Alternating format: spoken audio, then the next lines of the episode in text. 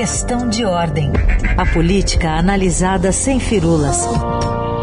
Com Marcelo de Moraes.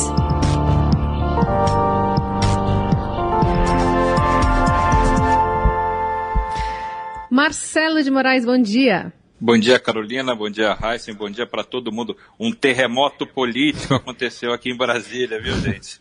Já baixou a nuvem desse cogumelo atômico que oh, caiu por aí? Pior que não, né? A gente vai ver agora que esse cogumelo atômico vai espalhar a radioatividade política dele para todo lado e tá um, um, é, aquela história de vaca de, desconhecendo bezerro, né? Tá todo mundo louco aqui em Brasília porque a repercussão política é muito grande. A gente sabe que falta ainda um ano e sete meses para a eleição de 2022. Mas a decisão do ministro Faquim é, anulando as condenações do ex-presidente Luiz Inácio Lula da Silva mexe com todo o cenário eleitoral, como a gente é, não tinha dúvida nenhuma que ia acontecer isso, porque você coloca, pelo menos até agora, em tese, o presidente ex-presidente Lula de volta no jogo político. Ele não tinha condição de disputar porque ele estava inelegível. Agora, com os direitos políticos dele sendo é, retomados, ele passa a ser um player muito importante no jogo e não dá para ignorar a força política que o ex-presidente tem. Então, agora é, é, é essa, essa acomodação de terreno e, e ver também quais são os desdobramentos ainda dentro da justiça que vão acontecer, porque o julgamento do plenário do Supremo para ver se ratifica, se confirma a, a ordem, a decisão ou não do ministro Faquim, vai acontecer no plenário. A tendência, inclusive, é que a maioria apoie a decisão do Faquim. Se isso for confirmado, aí tem que ver ainda como fica o desdobramento na Justiça do Distrito Federal. Então tem uns componentes é, jurídicos ainda para serem cumpridos. Se tudo isso é, for superado, aí o jogo vai para a arena e aí ninguém segura, né? Aí começa a ser é, é, política Bolsonaro contra Lula, o, o, pessoal de centro tentando se, se consolidar como candidatura, tem um novo jogo se formando em Brasília. Bom, aí agora o que, que se comenta mais sobre a, a volta aí do processo aí? Quantas casas volta se fosse um jogo aí de tabuleiro, o Marcelo? Então, eu acho que é, é, é, um jogo que resetou o jogo, né? Voltou acho que para o início, volte ao início. Mas a gente é, não dá para falar como algumas pessoas é, começaram a falar ah, agora vai ser 2018 de novo, parte 2. Eu não acredito que vai ser a parte 2 de 2018, porque em 2018 o Bolsonaro era um candidato que estava zerado, era um, um, candidato que não tinha sido administrador ainda de nada. Ele, ele agora tem um, um para o bem e para o mal, e aparentemente pelo desgaste ele está sendo muito mais o mal do que o bem, uma administração de dois anos já contando e até a eleição serão quatro. Ele vai ter que responder pelas coisas que ele fez e pelas coisas que ele não fez na eleição. Então o Bolsonaro de 2022 é diferente do Bolsonaro de 2018. O Lula de 2022 é diferente do Lula de 2018 porque ele não pode nem ser candidato, ele estava preso. Vai ter também que responder. Ele pode aparecer com o discurso é, de que foi vítima, ele vai apresentar o discurso de que, que ele foi injustiçado, mas ao mesmo tempo tem muita gente que acha que as condenações eram justas e que não foi injustiçado. Então ele tem todo esse esse molho também para administrar na candidatura dele. E no meio disso tudo, a gente tem um resultado que saiu das eleições de 2020, as eleições municipais, sinalizaram que o eleitor estava muito mais interessado num, num, em políticos moderados. Ele, o, o, eleitor da, da disputa municipal, que é diferente da nacional, mais sinaliza as tendências, esse eleitor disse que era contra os extremos, esse eleitor sinalizou que não quer radicalismo.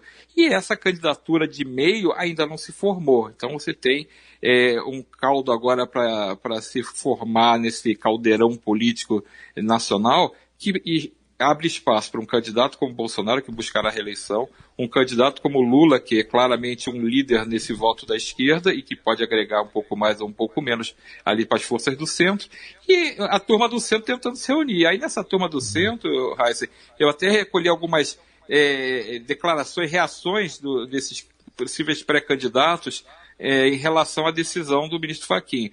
Por exemplo, o, o, Eduardo Leite, que é o governador do Rio Grande do Sul, que é do PSDB e que é um dos pré-candidatos nessa lista, ele fala assim: quando tudo vira briga política, acaba ferida a democracia. Não me cabe comentar a decisão jurídica de Faquim. Respeitando-a, lamento que alguns pensem encontrar o futuro olhando para o passado e que outros queiram reviver 2018, que nos jogou nesse fosso social, econômico e político.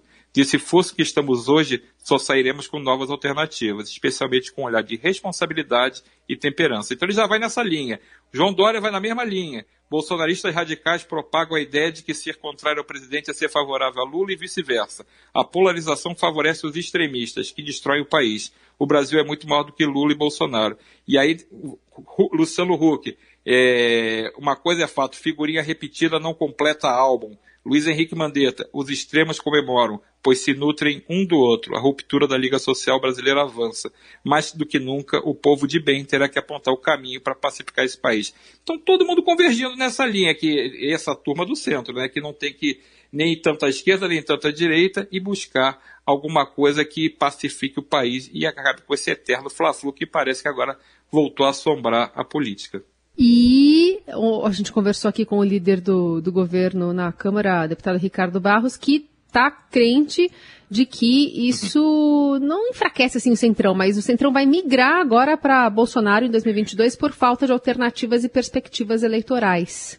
É, Carol, eu acho que vai acontecer o seguinte: o Centrão vai fazer o que ele sempre faz em toda eleição. Ele vai sentir a temperatura, vai tomar a temperatura, vai calcular o vento para onde está soprando e vai para essa direção. Que é o que ele faz. Ontem, é, é, assim, é muito sintomático. O presidente da Câmara, Arthur Lira, que é Sim. o principal líder do Centrão, já sinalizou: olha, o Lula até pode ser absolvido. Ele focou a, a pancada dele no Sérgio Moro.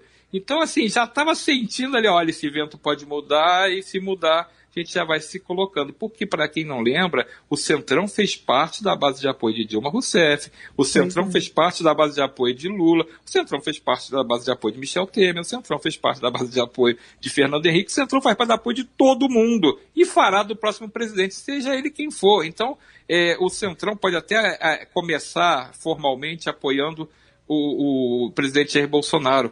Mas se ele sentir que Bolsonaro não tem viabilidade eleitoral, ou se ele sentir que o, algum adversário está mais forte, ele vai migrar tranquilamente como ele faz sempre. Se a gente lembrar bem, na eleição de 2018, muitos dos partidos que hoje integram o Centrão estavam apoiando na largada Geraldo Alckmin, do PSDB.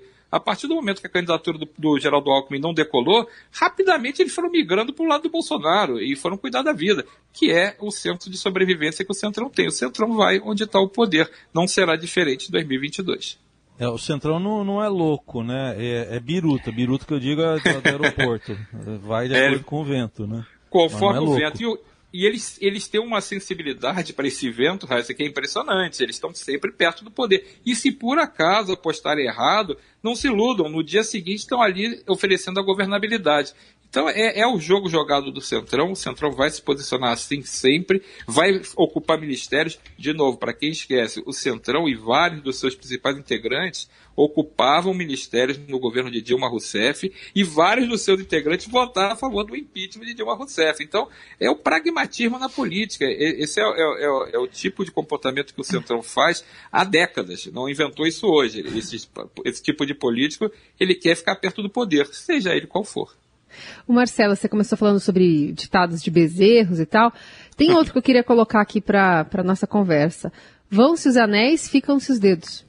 Pois é. Em, é, em relação a, a, a, Sérgio Moro, né? Em relação, a, na verdade, à Operação Lava Jato nesse movimento político de Edson Fachin.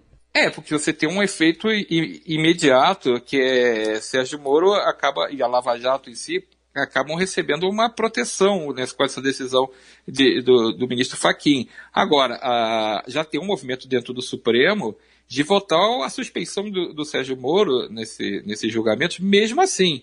Então, é, se o movimento do, do ministro Faquim tinha como intenção blindar a Lava Jato, como parece que realmente tinha essa intenção de proteger as ações da Lava Jato, de proteger os processos da Lava Jato, se isso realmente é, foi comprovado e que era uma tentativa de evitar que Sérgio Moro sofresse uma punição, talvez não adiante, porque já tem um movimento forte dentro do Supremo para que essa, esse comportamento do ex-ministro da Justiça seja avaliado pela Corte sim. Agora, é, é, difícil você tomar uma decisão dessa e não calcular o que vai acontecer. O ministro Fachin não é ingênuo. O ministro Fachin é experiente, ele sabe que a decisão dele ia ter um, um impacto político, que é o impacto do efeito sobre a, a possível candidatura agora de Luiz Inácio Lula da Silva, e teria um, um impacto na, nas questões da Lava Jato. Então eu acho que, como eu disse, o terremoto a, abalou aqui, vocês falaram do cogumelo, vai ter terremoto, vai ter cogumelo atômico, vai ter tudo, porque é uma reviravolta tão grande no jogo, porque eh, se a gente lembrar de 2018, Lula, antes de começar a disputa, liderava as pesquisas. Então, ele tem um potencial que a gente não sabe até onde vai quatro anos depois e que vai ter que ser medido. E a Lava Jato ainda é um fator que impressiona muita gente. Tem muita gente que é entusiasta da Lava Jato ainda no Brasil, mesmo com todo o desgaste que ela sofreu por conta da, do, do, vazamento das declarações, da troca de mensagens, ela é um, ainda um, um, fator importante na política e Sérgio Moro ainda é um grande cabo eleitoral. Pode não ser o que já foi, mas continua sendo um cabo eleitoral importante nesse jogo político também, mesmo que não seja candidato, quem ele apoiar recebe sem dúvida um, um, apoio dessa turma que, que gosta da Lava Jato, que acredita na Lava Jato. Então tem muita coisa ainda para é, se mexer nesse cenário. Talvez Faquin tenha dado uh, os anéis para ficar os dedos, talvez ele perca os dedos também nesse processo, talvez fique sem anéis e sem dedos. E, e olhando para a esquerda aí, o Marcelo, é, é, difícil ter uma união ampla como já ocorreu no passado, né? Exato. Inclusive já tem claramente a manifestação do PDT e de Ciro Gomes dizendo que não muda nada o projeto presidencial deles o fato de Lula agora poder ser candidato. O, inclusive já tem uma construção de um discurso político feito pelo Comando Nacional do PDT que já está sendo irradiado pelos seus líderes, que é o seguinte: Bolson é, é, Lula representa o passado, Bolsonaro representa o presente e Ciro Gomes representa o futuro. Então, há uma construção até, ó, se você quer votar no passado, fica com Lula. Se você quer votar no presente que está aí, você fica com Bolsonaro. Mas se você quiser o futuro, você tem o Ciro Gomes como opção. E eles não vão desistir. Acho que outros partidos podem até se agrupar em torno de Lula, o caso do PSOL, o caso do PCdoB, que tem uma proximidade histórica maior, mas partidos como o PDT já estão fora, e eu acho que o PSB tem uma tendência também a tentar criar uma candidatura. Eles ficam flertando com a Luísa Trajano, flertando com outros nomes, até com o Luciano Huck, eles já fizeram alguma sinalização, mas o PSB tem uma convicção grande de tentar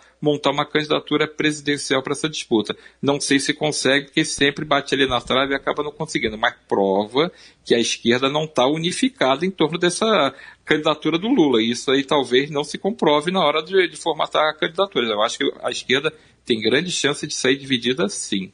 É, uma, uma, frase ontem numa entrevista ao UOL do Ciro Gomes é: Não contem comigo para esse circo. É, é isso.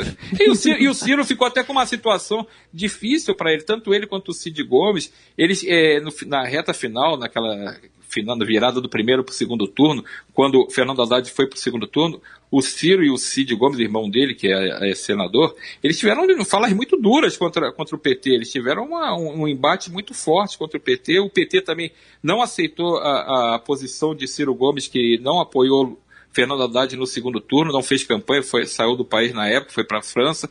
Então tem um, um conflito que não está resolvido. Embora Carlos Lupe, o presidente do PDT, seja um, um, político mais próximo da esquerda, ele foi ministro da Dilma Rousseff, isso não vai se alterar nesse momento e não tem como alterar. Inclusive, Cid Gomes estava batendo boca pelo Twitter de novo com o Zé de Abreu, o ator Zé de Abreu, que começou a provocar o senador Cid Gomes, porque ele falou aquela fra célebre frase na, no encontro do PT lá no Ceará, Lula tá preso, babaca. E o, o Zé de Abreu perguntou, e agora, é, cadê você, Cid Gomes, babaca? E aí o Cid Gomes, claro, também sangue quente, é, não, também não vai ficar ouvindo calado, foi lá e, e respondeu que eu estou no mesmo lugar de sempre, e, e partiu para troca também de, de, de, de, críticas. Então é impossível esperar que os dois grupos tão esgarçados como estão PDT e PT vão se encontrar, talvez no segundo turno em algum momento, mas acho pouco provável. Acho que essa candidatura do Ciro está posta, está colocada.